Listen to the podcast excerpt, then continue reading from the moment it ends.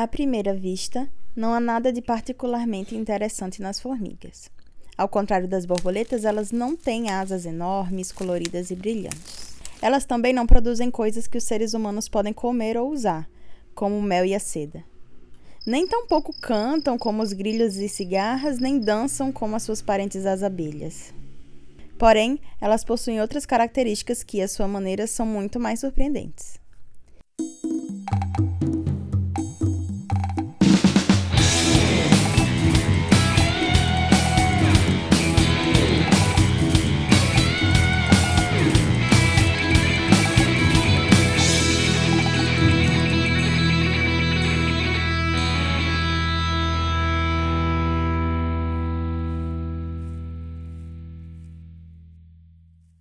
O seu arranjo social é extraordinário e único entre as criaturas viventes na Terra, sendo frequentemente comparada às sociedades humanas. Além disso, elas não são apenas eficientes, mas são econômicas e trabalham duro, qualidades que sempre são boas razões para que elas sejam consideradas modelos virtuosos. Aventure-se alguns passos dentro de qualquer mata e lá você encontrará um formigueiro e suas habitantes atarefadas. Deixe cair migalhas e logo você será visitado por essas pequenas criaturas. Formigas são simplesmente parte do nosso ambiente, são normais, familiares e passam desapercebido. Mesmo assim, se olharmos mais atentamente, as formigas acabam sendo excepcionais de várias formas. Sua organização social e a habilidade de se adaptar a diferentes ambientes permitiu que elas colonizassem todo o planeta Terra há dezenas de milhares de anos atrás. O número de formigas supera em muito o de outros animais no planeta, incluindo nós humanos. Isso significa que as formigas são onipresentes, mais do que qualquer outro animal conhecido pela ciência. Estima-se que sua população mundial seja de 10 milhões de bilhões de formigas. E elas não nos superam apenas em número, mas em peso também. Por menor que elas sejam, 10 milhões de bilhões delas pesam 10% de toda a biomassa animal do planeta. Cientistas gostam de desenhar árvores e agrupar animais baseados em sua similaridade. Então, eles agruparam abelhas, vespas e formigas na ordem de insetos Hymenoptera.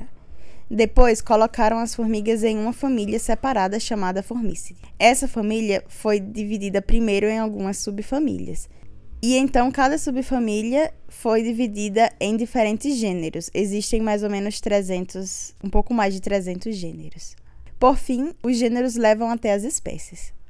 Na nossa última contagem, em agosto de 2023, haviam mais de 14 mil espécies de formiga descritas, ou seja, conhecidas pela ciência. Mas os estudiosos de formiga dizem que existem muitos milhares a mais a serem descobertas, talvez 30 a 90 mil de novas espécies.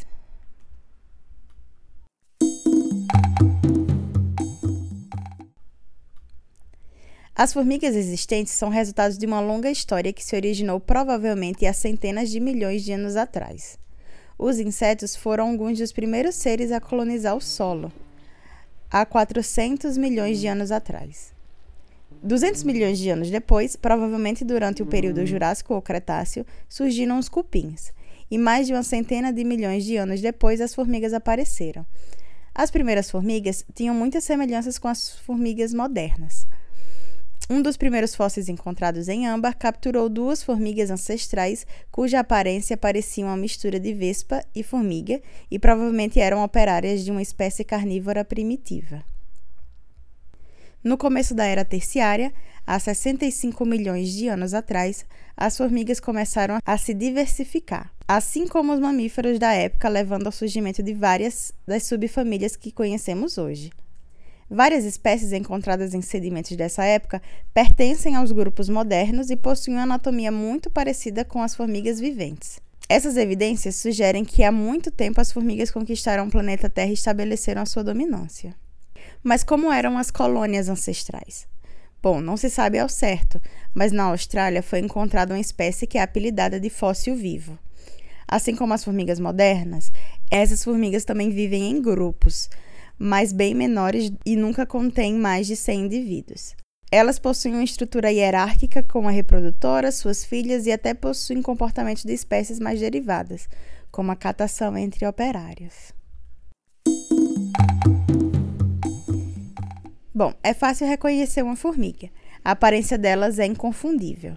Elas têm seis pernas, um corpo alongado separado claramente em três partes: a cabeça, o tórax e o abdômen. Apesar disso, existe uma grande variação entre diferentes espécies e até dentro de uma mesma espécie. Algumas formigas têm espinhos, pelos, algumas têm pescoços compridos, uma cabeça achatada, outras são grandes e existe uma variedade de formas diferentes de formigas.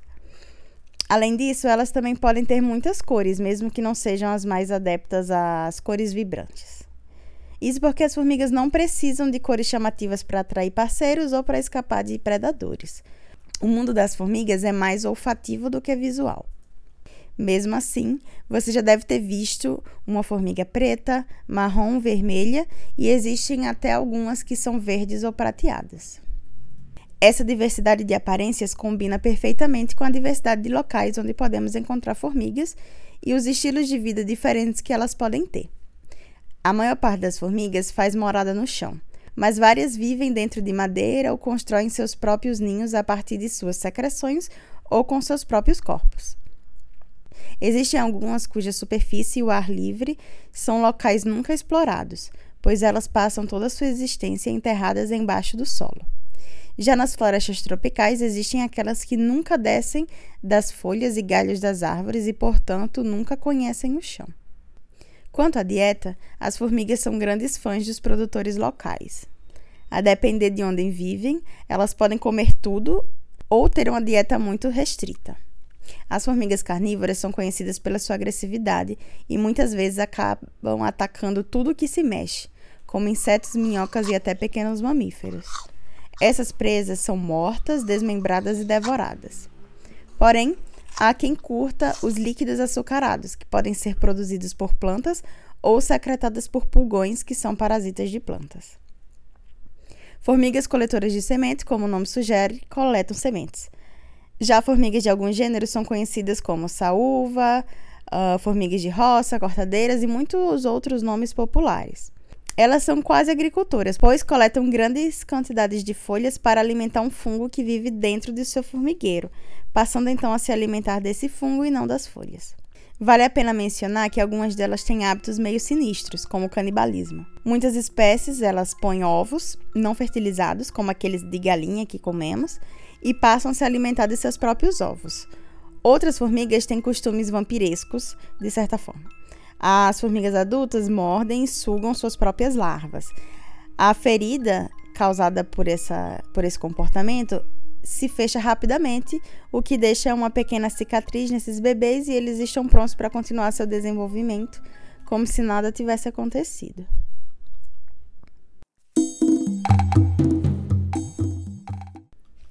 A história das formigas é muitas vezes chamada de história de sucesso pelo fato dessas criaturas terem se apossado de todos os cinco continentes com maestria, o que é um feito ecológico surpreendente, causado principalmente pela socialidade. Poucos outros animais atingiram o nível de sofisticação da organização social das formigas.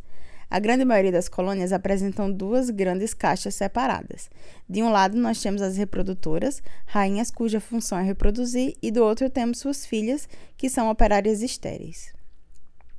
A vida das formigas é sobre ser parte de um grupo, mas esse grupo varia muito a depender da espécie e local. As operárias são capazes de construir um ninho confortável perfeitamente adaptado às suas necessidades e ao ambiente.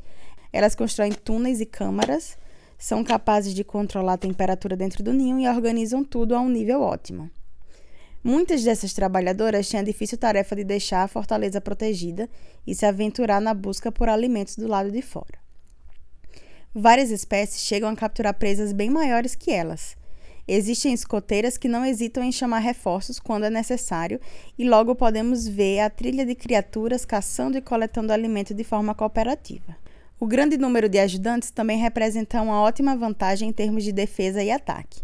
Qualquer inimigo que tenta invadir a fortaleza é recebido com uma mobilização generalizada. Algumas formigas tentam repelir o invasor, enquanto outras transportam seus itens valiosos, os filhotes e a comida, para um local seguro. Qualquer guerreira morta no campo de batalha é substituída por outra em minutos, todas com o propósito de salvar a rainha e garantir a sobrevivência de todo o formigueiro. A maior parte dos insetos não tem a oportunidade de viver uma vida longa. Muitas moscas, por exemplo, só duram um único dia. Mais insetos sociais, formigas, abelhas, vespas e cupins, sobrevivem por meses e até anos. Em média, as formigas vivem 100 vezes mais do que seus ancestrais solitários. Porém, a expectativa de vida de uma formiga depende da casta que ela faz parte. Se você for um macho, infelizmente terá uma vida curta, já que sua contribuição é muito limitada. Operárias fêmeas vivem por muitos dias, meses e até alguns anos. Por outro lado, as rainhas, especialmente quando estão residindo em um belo laboratório com comida e água à vontade e longe de qualquer perigo, podem viver muito, em média até 10 a 15 anos. Para os curiosos, o recorde pertence a uma rainha de Lasos Níger que viveu por 28 anos em laboratório.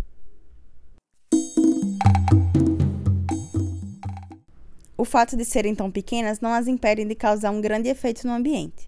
Muitas reviram o solo tanto quanto as minhocas e, por terem tantas bocas para alimentar, podem mudar a fauna e a flora de um local, sendo consideradas verdadeiras engenheiras de ecossistemas. Mas podemos dizer que elas são realmente engenheiras? Bom, as formigas constroem formidáveis projetos arquitetônicos em seus ninhos, movem tanta terra que chega a mudar as propriedades físicas do solo.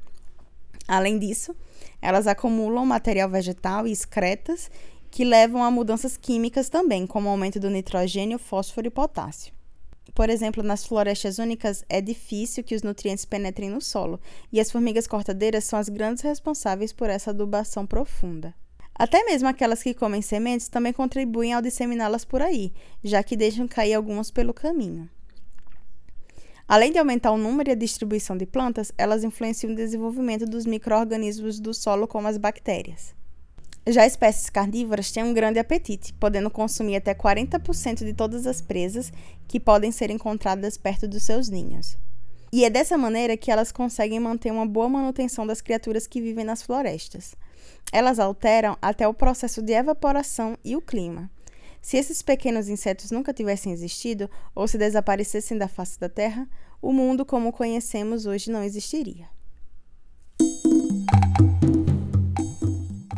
Para a construção desse episódio, nós utilizamos como referência as partes 1 e 2 do livro The Life of Ants, escrito pelo Laurent Keller e a Elizabeth Gordon.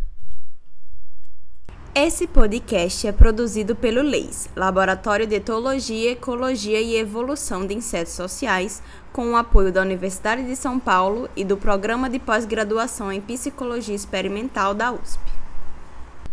A Tição do Formigueiro é apresentado por mim, Maria Eduarda de Lima Vieira, é editado por Jefferson Almeida e tem trilha sonora de Lário Povas de Lima.